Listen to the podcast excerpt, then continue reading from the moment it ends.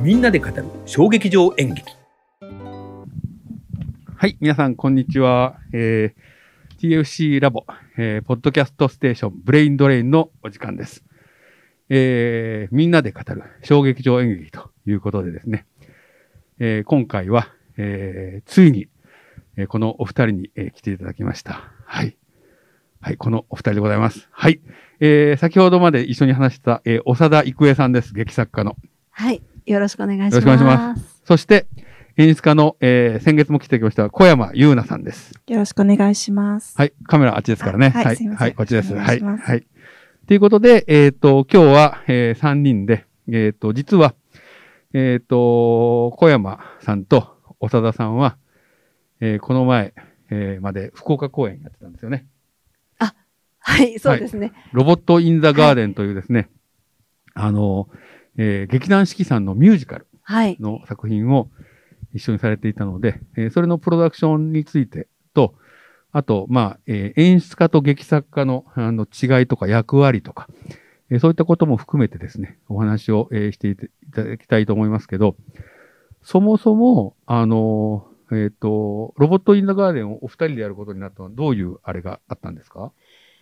えっ、と、最初に、えっ、と、ロボット・イン・ザ・ガーデンの、まあ、オファーをいただいて、で、まあ、演出家、まだ、誰かっていう話になった時に、ちょうど小山さんのチックが。シアタートラムで上演されていて、はい、はい。で、私は本当に、もうこのチックを見たときに、この方を逃したら、ロボット・イン・ザ・ガーデンは、上演がもう無理だろうと思い、その場ですぐ。劇団四季の皆さんに連絡して、もう本当に千秋楽までで、あの、とにかく全員うん関係者の方見に来てくれて、うん。で、すぐに高山さんにオファーをしてくれっていう。その時、チックをやってた頃なんですか？はい。えっ、と、再演だっあはいはいたと思います。はい、2回目の。じゃあ、それを式の皆さんが見にいらっしゃった。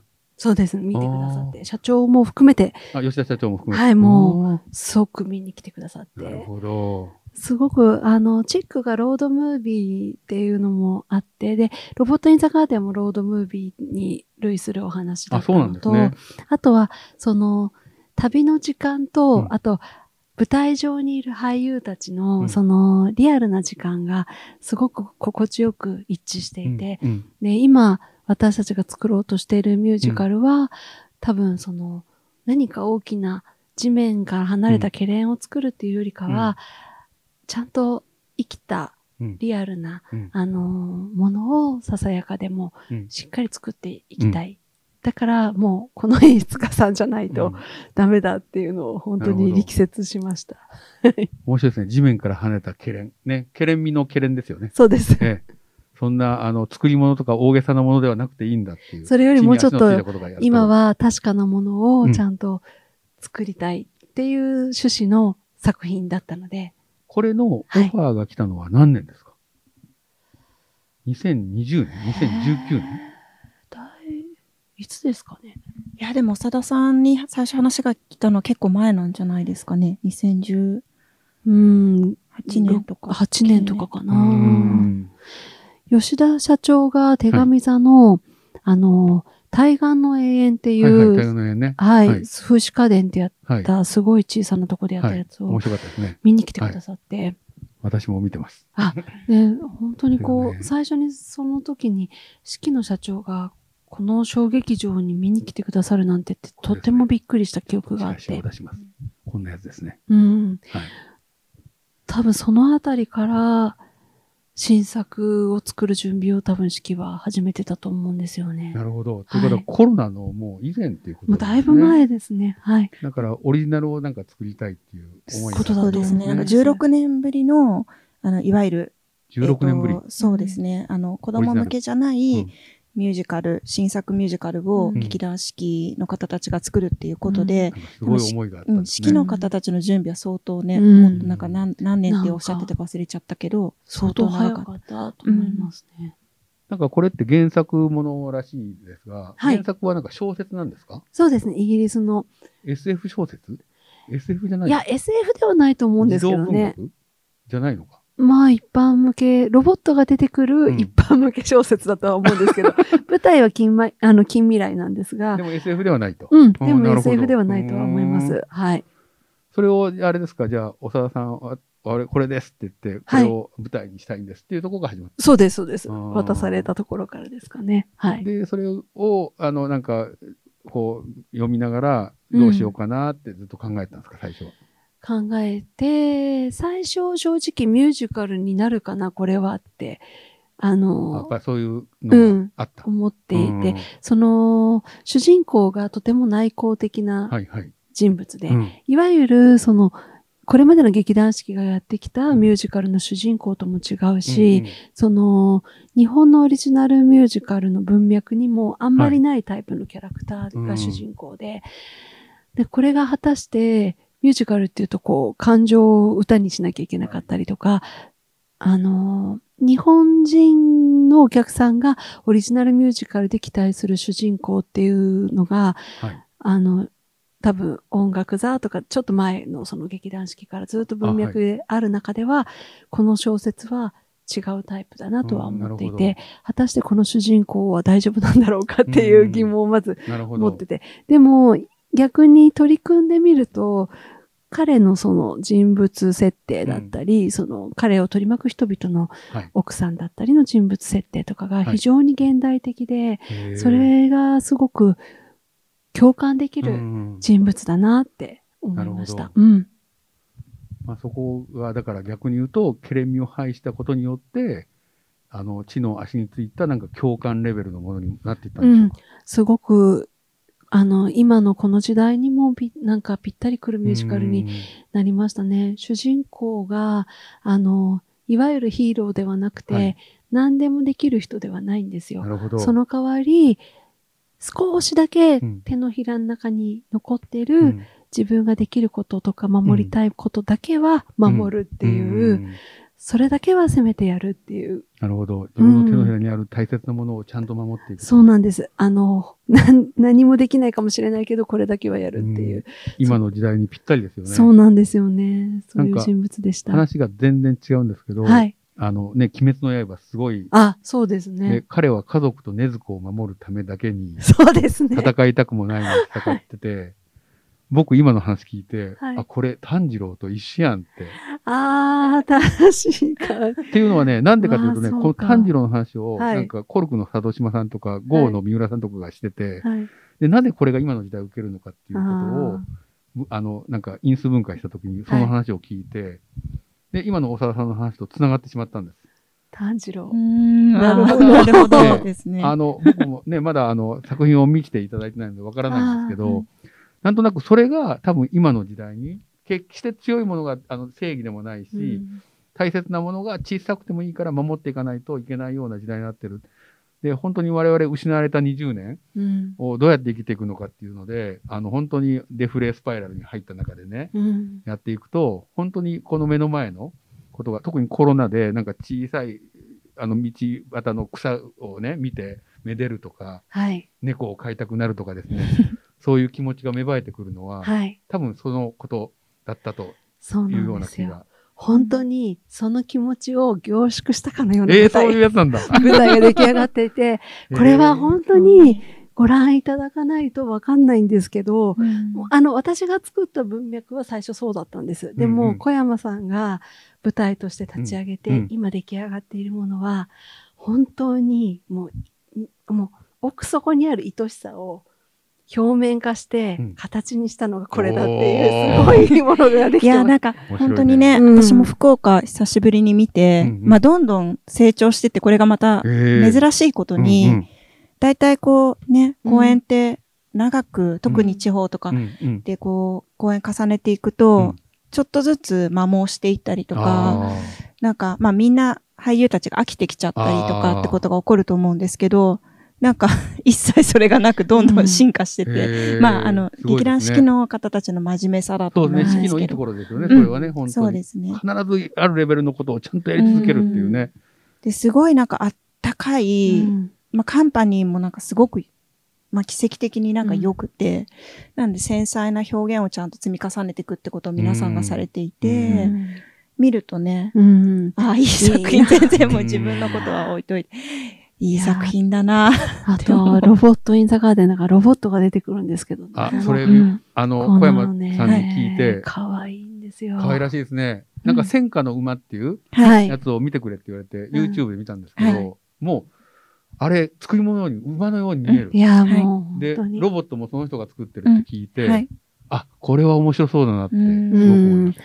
これが本当に、写真とかでは伝わらない、い動動いたものを見ないと伝わらなや、いですね、伝わらない、そうんのそ、う。光の宿り方だったり、うんその、光ね動き方とか体重のかけ方とか首の角度一つで、すごく読み、こちら側が読み取る情報量がすごくいい、すごいんですよ。で、必ずいろんな人と、特にこの世代の人とかは、例えば、あの、子供だったりとか、あと、私の場合は犬とかなんですけど、うちの犬とか、何か自分にとっての愛しいものを想起させなるるほど。振る舞いだったり、けなげさがあるんだ。うんなんか表情だったり、うんあるんですよ。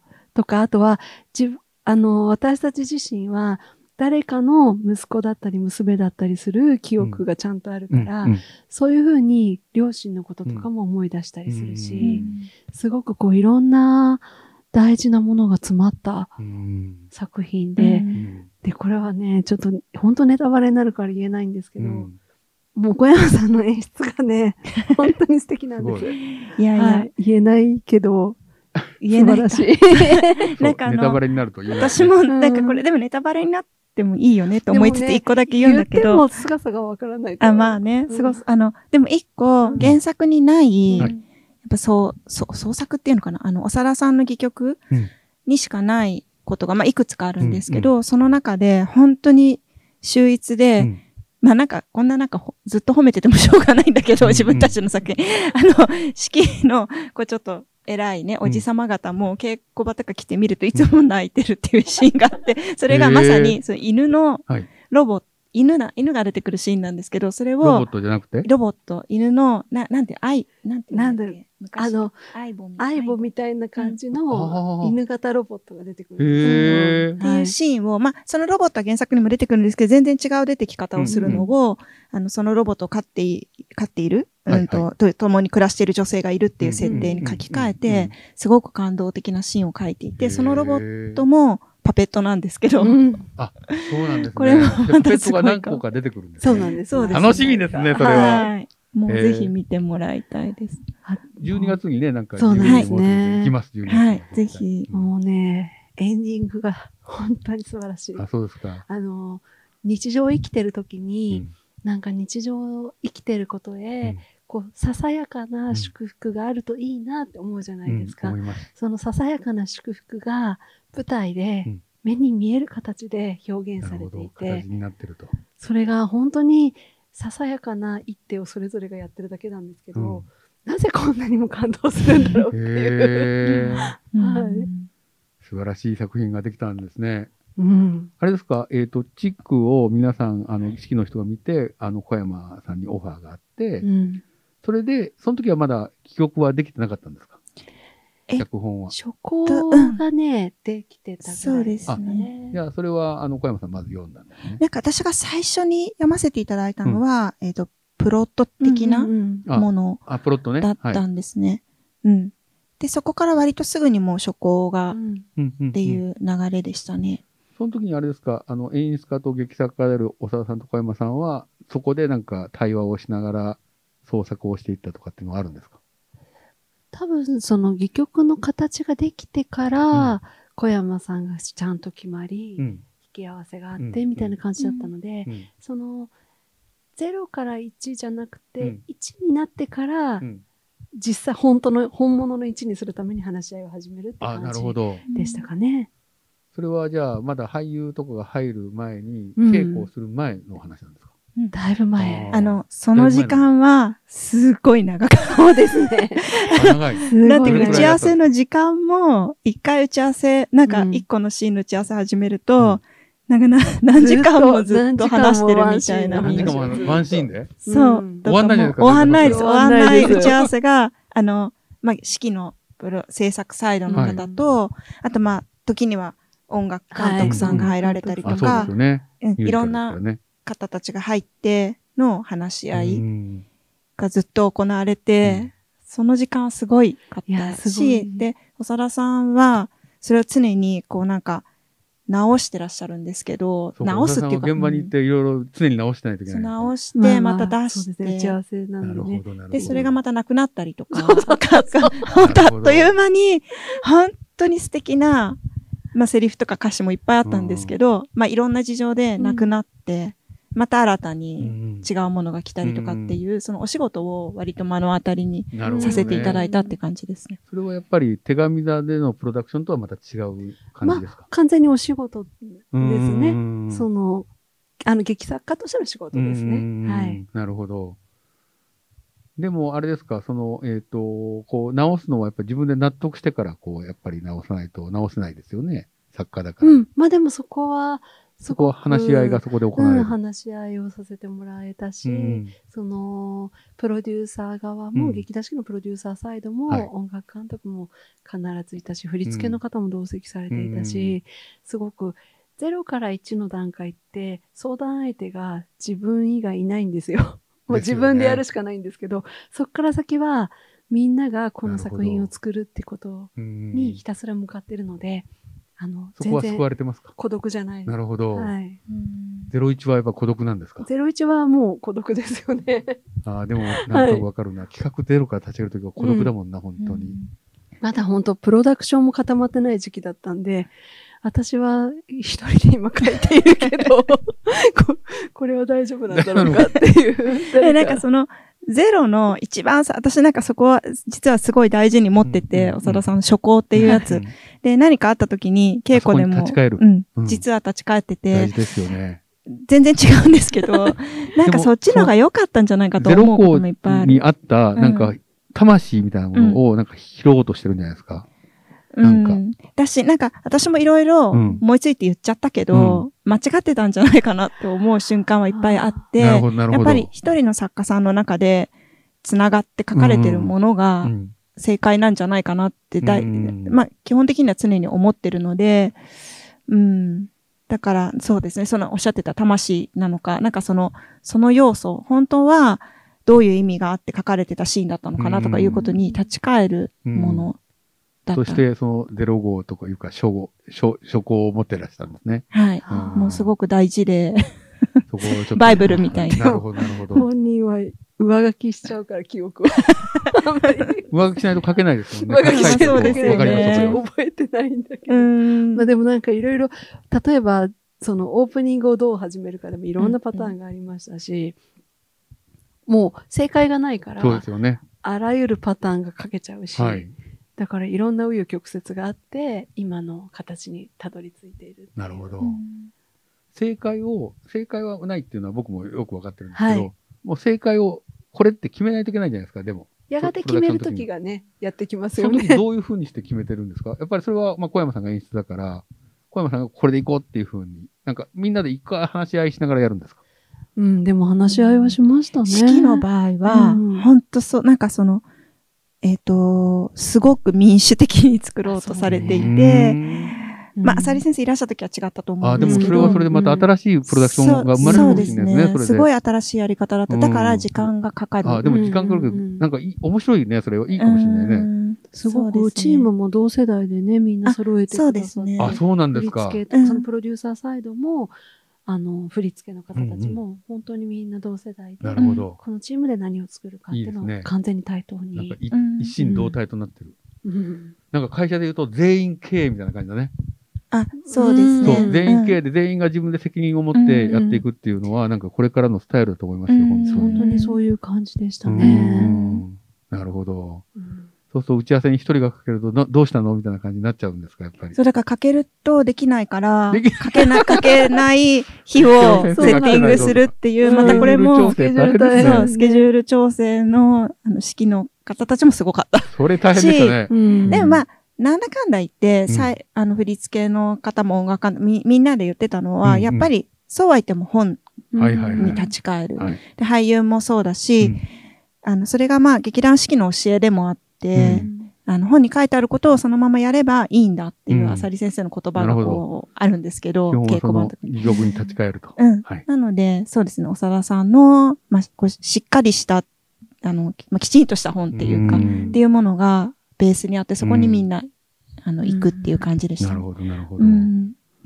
あとはあれですか、えっ、と、あの、えっ、と、あれ、横浜の方でしかあだみのでしたっけ、稽あ古場。、稽古場が、はいそこ。でやってたんですか？そうですね。うんうんじゃあみんなあそこにみんなで行って、何何時間も。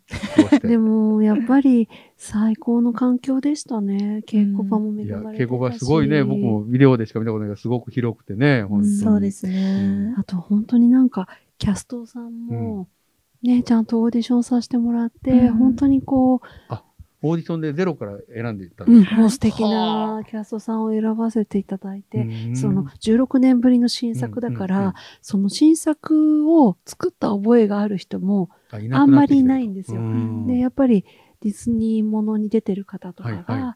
まあ、初めて新作に挑戦するって方も多くて、であとは本当に、例えばこれまではディズニーものとかだと、うん。いかに新作、あの、コピーするか。うん。私最初劇団四季に話を聞きに行った時に、プロデューサーの方が、あ、ごめんなさい。いや、プロデューサーの方が自重気味に、劇団四季は日本一のモノマネ劇団ですっていうふうにおっしゃっていて、うん。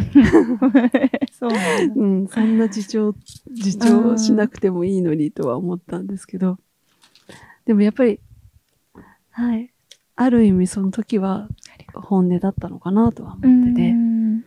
でも今回はそのオーディションで、その中でも新しいもの作ろうってちゃんと思ってる人たちが集まってくれてね。うん。そう、すごい人数、もうね、うん。たくさん受けてくださって、しかも、なんかそこも平等で、うん。なんていうか、例えば、あの、歌を、課題があった時に、まあ他のオーディションとかだともう途中で切っちゃったりとか、はいもう全部聞かないで、はいこの人はないね、みたいなこととかも起こるんですけど、はまあ基本的なルールとして全部ちゃんと聞く。うんうんうん全員聞く。で、あの、一時とかもないので、もう全員受けたい方うを私たちが全員で見るなるほど。っていう、で、その後、まあみんなでまた話し合う、うんこの方が学校みたいですね。そう、まあ、すうんごうく、んそうですね。うん全員にチャンスを平等に。すごいです。ね。うんんでも本当俳優の皆さんとかは演出家にこうしなさいって言われた経験が多かったのうんうんで、ゆうなちゃんみたいにこう、俳優がまず何をやりたいかってあ、いうのを聞いていくんですそう。く組み出していくっていうのを、俳優たちは最初多うん戸分、惑ったかな。うん、うん そうそのやり方がわかるまではあうんったと思いますよ。でも、いい、あの、勉強になりますよね、俳優さんもね。うん自分でこうしたいって考えないといけない。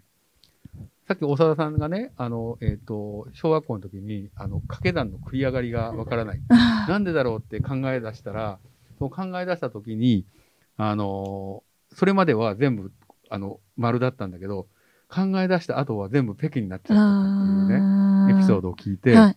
で今自分の頭で考えることがあの求められる時代になったじゃないですか。で、その時はそうじゃなかったのかもしれないと。ううん。んまあ、何を言いたいかというと、さっきの、えっ、と、俳優さんも、あの、あなたはどうしたいんですかって言った時に、やっぱ答える俳優になってた方が、うん多分良くて、そうするとまあ俳優だけど、クリント・イーストウッドみたいにね、監督ができるような、うんあの、クリエイターになっていってるし、僕よくこの声優科の生徒に言うんだけど、あなたたちみんなクリエイターだし、アーティストだよ。うんこれは自分の頭でやっぱ考えないといけないし、正解はあのどこにもない。A が正解だって言ったら A が正解だし、B が正解だって言ったら B が正解。で、どっちもあの評価されるし、あの結果はわからないんだけど、うんでもそれを自分の頭で考えて検証しながらやっていく、生きていくことが皆さんの仕事ですよっていう話をするんですね。でまさにそれをあの小山さんは問うているんじゃないかな。なんか、私が学んだ、その、あの、フランスからなんか帰ってきて教えてくれてた演劇学校の先生が、ブルバール演劇。あの、あ、ではなくて、じえっと、そうですね、あの、まあ、古典とかをはい。いっぱい教えてくれたはい。最初の先生なんですけど、まあ、彼が俳優は演出家と同じぐらい考えてなきゃダメだっって言ってて。て、ね。なので、うん、だから、ったんですね、うん。なんかそこって、そういう俳優さんと一緒にやるうと、ん。すごい大変なんだけど、よく喧嘩になるし、でも楽しいので、で、式の方たちも皆さん、それでなんか、アイディアがないかっていうと全然そんなことなくて、ね。うん。持ち込んでくださいって言ったらもう全然、に最初はやっちゃいけないのかなって思ったかもしれないね。やっていいんだってなったかもしれないね。すごいね、いろんなユーモアのセンスも、まあね、やっぱすごい方たちなので、うん皆さん。それは楽しい。私でももうなんか最初、稽古場に行く、あの、稽古初日に、の前、何日かずっと悪夢にうなされてて、そう、うん。何プレッシャーで？なんか式に稽古場に行ったら、うん。いや、あなたがやるようなことは別に求めてませんから、私たちはもう出てってくださいって言われるっていう悪夢を。あ、それを 夢で見たんですね。夢で毎晩のように見て、それはすごいプレッシャーだった怖くんですね。て、うん。劇初めてのことって怖いですよね。うん。うんでも全然そんなことなく、うんあの、皆さん温かかったんですけど。やっぱりなんかか、浅利啓太さんっていう存在がね、ん私たちにとっても大きかったしね。本当にまあ。カリスマですもんね。うんある種のね、うん本当に、うんうん自分でも書かれてましたからね。あのうん。うん。うんなるほど。いや、それであれですか、あの、えっ、と、まあ、えっ、と、俳優とかが決まって、うんえっ、と、稽古をするんだけど、その稽古の現場にも、あの、おささんは毎回参加されてたんです私はそこまでベタつきじゃなかったですね。なんか、あの、小山さんが演出するときに、あの、こうしよう、こうしようっていうのは、なんかこう、えっ、と、まあ、俳優と対話しながらやっていくんだけど、もちろん小山さんがやりたいものもあるわけじゃないですか。世界、こんな風にしたいっていう。それは、なんかどういう風にしてややってい、作っていってたんですか？どうなんだろうな。なんか、まあ、こうやりたいもそうだし、うんあの、できる、限られ、やれることとかあるので、まあ、その中で何ができるかなっていうことを、ねあの、いろんな美術のスタッフさんとか、えっ、と、皆さんと相談しながら行くので、その骨組みはまあ最初にもちろん決まってて、うん。あと細かいことは、その劇団四季の俳優さんが、どこまでそれこそアイデア出してくださいって言った時うんに出してくださるのかなとか、そういうこと嫌な方もいらっしゃるかなとかあ分からなかったのでと、様子見ながらですね。のでやってみながらっていう部分もうん結構大きかっったですね。うん試してみるって。でそういう時間を、稽古じ期間も長かったので、うん作ってくださっていたっていうことが大き稽古いかもしれない。はどれくらいやったんですか ?2 ヶ月ぐらい？うん、2ヶ月はありましたね。うん。でも本当に、私本のとこしか知らないから、うんう本の作業しか知らないんですけど、うんうんやっぱその衣装とか、うんパペットデザインとか、美術とか、本当に多岐にわたるうんミュージカル 一本作り上げることの多岐に。わたることを、全部ね、ゆうなちゃんと、その、それぞれのセクションの方たちがう、ん連携しながらうね。ん、作り上げてって。だから私とかも、小道具とか細部に至るまで、すごい魂が宿ってて、す本だけ書いてると、舞台に行ってから初めてそういうのを知る。ああ、そうですよね。すごい感動しました。ありがたいみたいな感じですよね。いや、もう本当に。に、もう、もう書き上がったら、本当に、あとはもう、お客さんの一員みたいな気持ちになっちゃってて、わかります、わかります。すごい、えー、なんかこんなところにこんな魂がやってるみたいなのを発見してはは、わかる。発見しては嬉しく報告するみたいな。そう、なんかそういうふうにあったかく、稽古場もでも割と、あの、たびたび、えっと、本読みとあと投資になってからとかかもしれない、来てくれて、そういうなんか、あったかいコメントをみんなに残してってくれるから、うんそれもカンパニーにとってはすごい良かったと思うそし、ね言葉の力はありますからね。うん、本当に。あとはね、なんか、私はまあ、ちょくちょく、なんか、ずっと、LINE とか電話とかで、なんかどうしようとか、なるほど。そう、あともう本当に具体的にセリフこうしてもいい？もそうなんですけど。結構、もう頻繁にやりとりして、すぐに、更があるとね、うんちゃんと聞かないといけないから。そう、コミュニケーション。取れたの。コミュニケーションが取りやすかったっていうのはすごい大きいから。そこがね、なかなかいつも難しいので。は。い、そうなんです。なるほどね。うん。あれですか、